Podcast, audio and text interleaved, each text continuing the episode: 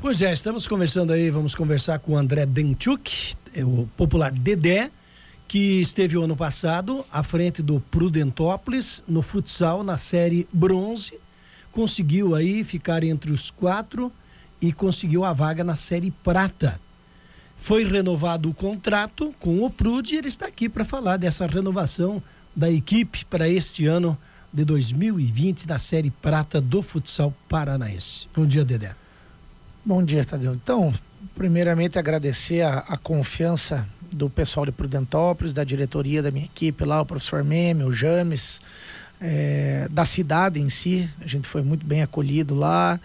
É, o projeto são com pessoas sérias, pessoas respeitadas na cidade. Você percebe isso pela forma que, que, que o pessoal tá, tá, tá levando a seriedade o projeto, né?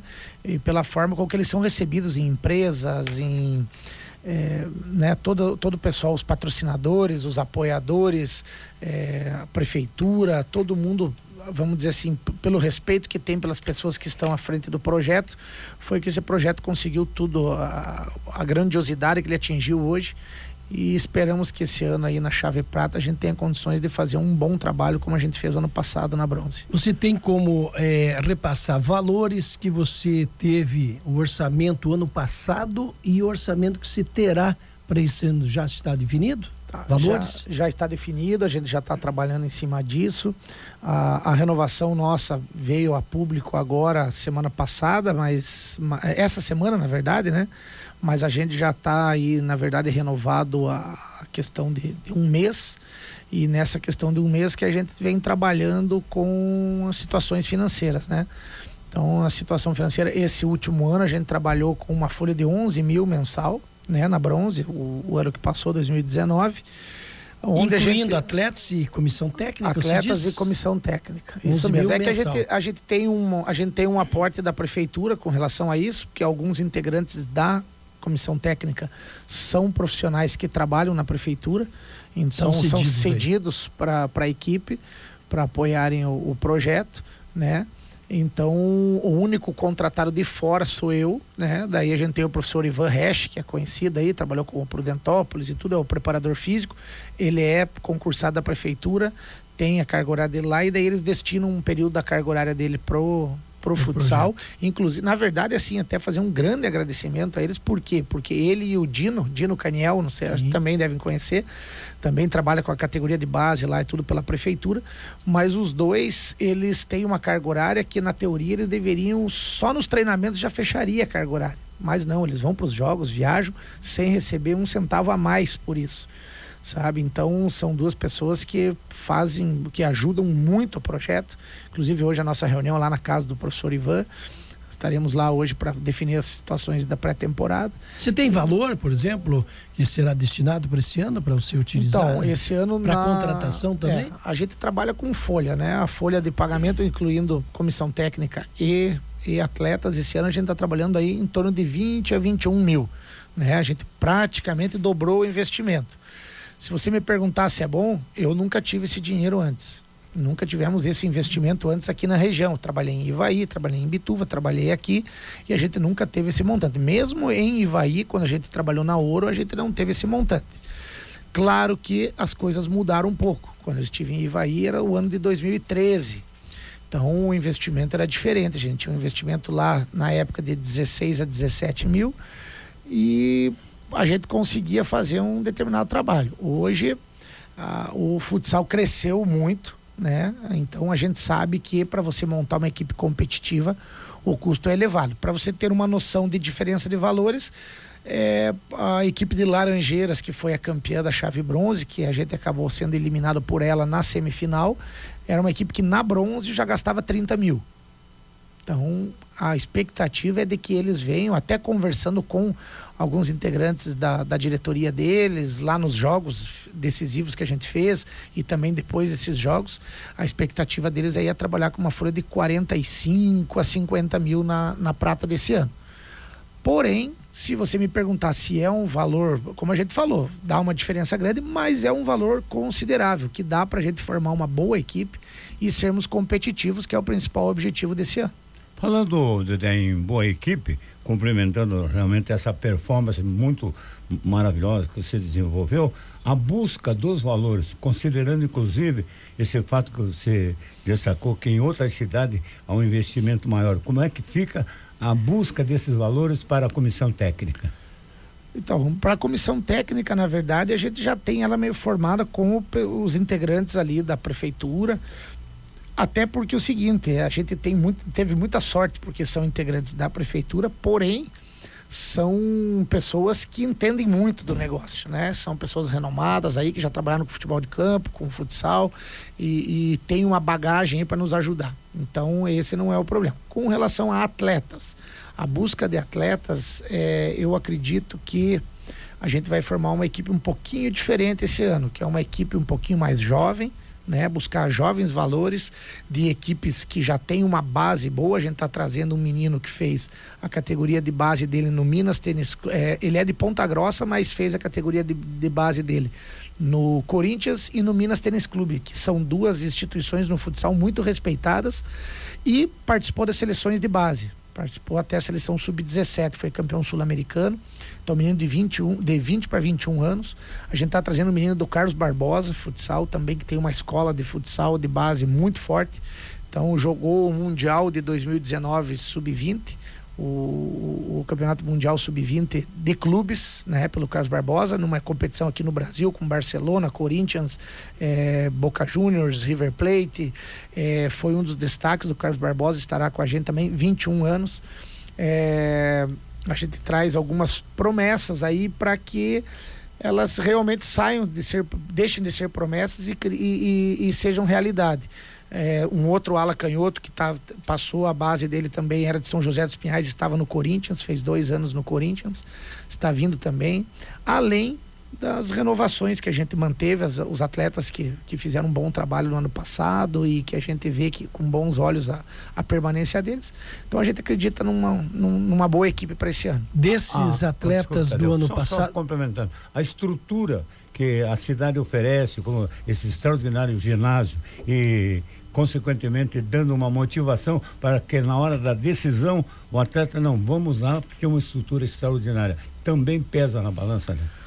Então, seu João, é, assim, é, da mesma forma que a gente, para contratar um atleta, a gente liga para o ex, para um treinador que foi técnico dele, a gente liga para algum diretor que comandou ele, a gente liga, a gente conversa com alguns atletas que a gente tem respeito e sabem da seriedade que já trabalharam com ele, os atletas fazem a mesma coisa.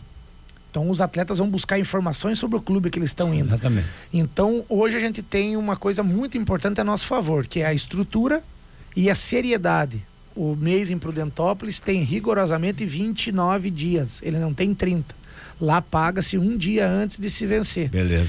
Então o atleta procura muito isso. Às vezes você oferece um caminhão de dinheiro, mas você termina com três meses de salário atrasado. E ali oferece o que tem. A estrutura é uma estrutura boa, um bom ginásio. O ano passado os atletas ficavam no alojamento dentro do ginásio. Esse ano já será diferente vão ser provavelmente uma ou duas casas do atleta que vão se dividir os atletas. É, a estrutura de alimentação muito boa. A mandar um grande abraço para o Ciro Penteado, que é um dos grandes patrocinadores do, do time. Né, da churrascaria Penteado lá faz toda a alimentação dos atletas também. Então, assim, a, a gente tem uma estrutura boa hoje que nos, nos dá o direito de buscar reforços bons e esse pessoal se informando sobre isso acaba tendo é, o interesse de vir para o período de futsal. A casa do atleta é junto com o ginásio, né? A gente tinha o a gente tem o alojamento, alojamento? no ginásio, junto, dentro do ginásio. Esse ano não vai ser usado o alojamento. Esse ano eles preferiram é, usar, vai ter, hoje até a gente vai ter na reunião lá, a gente vai ver as situações de casa do atleta, vai ser feito uma ou duas casas do atleta. E, e, e a estrutura do estádio municipal não poderia ser utilizada lá? para esses alojamentos, já que muitos atletas do profissional de campo o, o, o bate com o time do, de campo lá? Foi cogitado, mas é, parece-me que é, o pessoal do campo vai utilizar e foi quem fez toda, a, mudou toda a estrutura do campo lá. A gente até foi ver o ano passado já. Foi o, o investidor que cuida do time de futebol ah, de campo, tá. o Machadinho, né? Sim. Então ele fez todo o investimento tal, e parece-me que ele vai usar, e daí a gente não tem a possibilidade de estar tá usando por um período, depois sair, para depois usar de novo. Então a gente vai, provavelmente vai estar tá buscando aí com, com, recursos próprios do Prude Futsal. Aquela pergunta anterior que eu, eu ia fazer para você, dos atletas da, da, da, da bronze do ano passado, você vai utilizar quais, quantos? Então, o nosso grupo hoje, para início de temporada e pré-temporada, está fechado já. A gente já montou o grupo, está sendo anunciado nas redes sociais do, do, do, do clube. É, a gente ficou, a gente tem no grupo quatro atletas da cidade de Prudentópolis que estavam ano passado e vão permanecer, que é o pivô Luan, o ala Hugo, o ala fixo, que é o Bechinho, Becher, né? Filho do Becher lá, o, o, foi jogador e tal. Então o Bechinho o que 17, fez os, gols, fez os gols da os, final da, final. da Copa que você é, que, nós, que eu ah, estive lá que isso, fez os gols lá fez um dos o primeiro gol nosso de empate na semifinal contra o Laranjeiras eu até achei estranho um, um, ele entrou como goleiro linha não é esse que entrou como não, goleiro não, linha? Não, não, esse é o Valeta. Alvaleta. Que entrou de goleiro linha. Ele entrou no início do jogo, menino de 17 anos, fez ah. uma baita partida, empatou o jogo para nós, mas sofreu uma lesão. O pessoal tava perguntando por que, que ele não voltou, por que, que ele não voltou. Ele, ah. ele lesionou no jogo. Aproveitar que eu, eu, porque eu citei aqui, né, que eu fui assistir o jogo do Valeta, eu estranhei o que o Dedé fez. E no fim deu certo. Que geralmente se coloca um goleiro linha para ficar atrás. E o Dedé colocou o Valeta e o Valeta foi jogar lá na frente como goleiro linha. É, Diferente, por quê? a gente tem um, a gente tem um trabalho de goleiro linha. A gente tem duas situações, né, de goleiro linha. E a gente testou uma delas lá em Laranjeiras. E lá em Laranjeiras a gente, a gente acabou perdendo o Biro, que era o nosso, que é o nosso capitão, inclusive renovou para esse ano. E na hora do goleiro linha a gente não tinha ele, a gente acabou perdendo um pouquinho. E o nosso goleiro linha, que é muito forte, não esse que a gente fez na final. A gente tinha um outro goleiro que a gente vinha usando, a gente tinha duas, duas opções, mas um goleiro que a gente usou durante a temporada toda e foi muito forte. Mas sem a presença do Biro, a gente perdia muito. Aí durante a semana, lá a gente não conseguiu êxito nenhum no goleiro linha. Não conseguimos diminuir a diferença. E a gente, durante a semana, trabalhou a outra situação, justamente por não ter o Biro. E acabou dando certo também na final. A gente acabou empatando e virando o jogo no goleiro linha né? E do, com o Valeta lá no fundo, um, um pouquinho diferente, né? É, do que o pessoal está habituado, então ele usando o fundo de quadro como goleiro linha, só que judia um pouco do Valeta, com aquele tamanhão dele, ele tem Nossa, que fazer a troca de goleiro, só que é, é, são, faz parte do, do, do, do treinamento. Agora né? um pecado, né? Nos últimos dois segundos se perdeu aquele jogo, 1.6 né? segundos, né? Menos de dois segundos, ia para as penalidades máximas, era outra outro campeonato. Outra Poderia situação. ir para a final, né? É, foi. A gente sabe que o que foi feito foi muito bom, mas que fica um gostinho amargo pela derrota aí no finalzinho, até pela forma que foi. A gente virou o jogo no tempo normal nos últimos minutos, conseguiu a vitória, foi para prorrogação, saiu perdendo, faltando um minuto para acabar a prorrogação. Quando todo mundo achava que já não dava mais, a gente empatou o jogo faltando 20 segundos. Você estava lá, eu acho que nunca vi uma coisa no ginásio, ginásio cheio. Foi uma loucura. E daí, faltando 1,6 segundos, então, a gente tomou o gol da derrota aí num lance muito bizarro até. Você lembra qual é o, o, número de público aquele, naquela noite lá? Não? Olha, o público total foram mil e.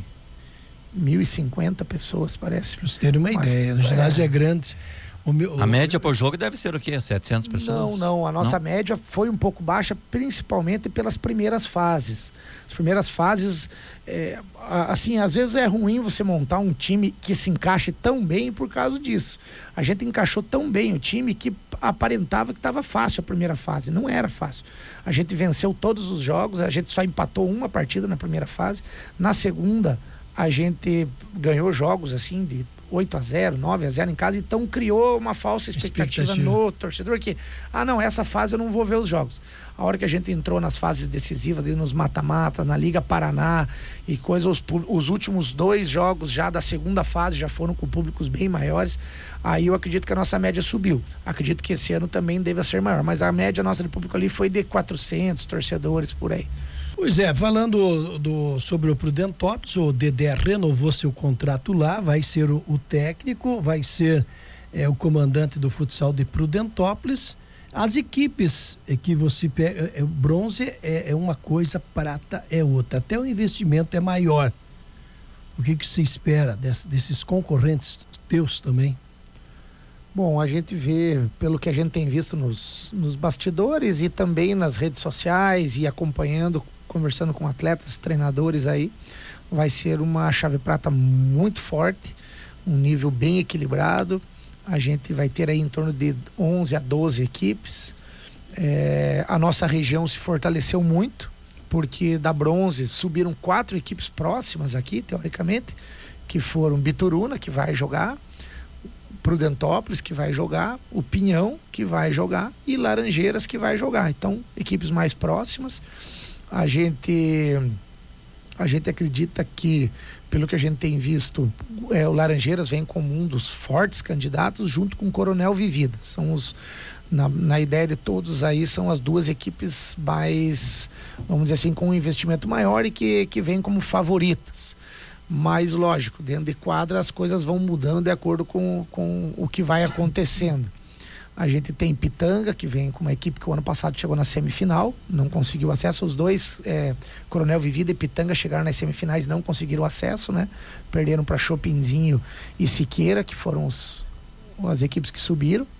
Então, acredito que devam vir forte. A PAF de Paranaguá deve vir mais uma vez manteve a base, deve trazer mais dois ou três jogadores aí, vai vir com uma base forte.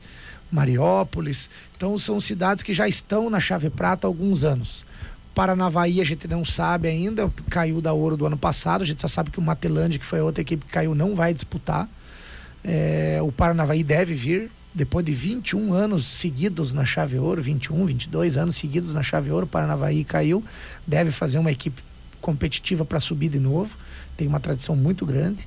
Né? Então a gente está trabalhando aí com uma chave prata muito forte. De Irati, algum atleta te procurou, algum empresário, enfim, de algum atleta de Irati, aqui da região mais próxima para participar lá com você? Não? Emendando também da escolinha, você teve por muito tempo escolinha aqui em Irati, algum atleta desses você pode aproveitar junto com a pergunta, Tadeu? Olha, na verdade a gente não teve, acho que eu estou um pouco até desligado da categoria de base aqui de Irati, como que tá, como que não tá. A gente tem visto agora, até a gente estava conversando aqui em off com o Tadeu sobre a Copa Imprensa. A Copa Imprensa seria interessante que fosse feita alguma situação de se colocar atletas, um, um, número de atletas aí abaixo de 18 anos, dois ou três atletas por equipes, de repente, para justamente surgir, para esses meninos estarem jogando. Na, na, nossa época, quando a gente participava de, da categoria de base aqui, a gente sempre colocava equipes da Cifusa para jogar. Então, Copa Imprensa, campeonato disso, campeonato daquilo, adulto, para que esses meninos comecem a jogar no adulto. Né? A gente jogava Paranaense da idade, jogava outras competições da idade e alguns jogos adultos. Então, assim, daqui não tem ninguém, né? A gente não tem, não, não acabou não, não tendo ninguém no grupo e não, não foi procurado por ninguém também.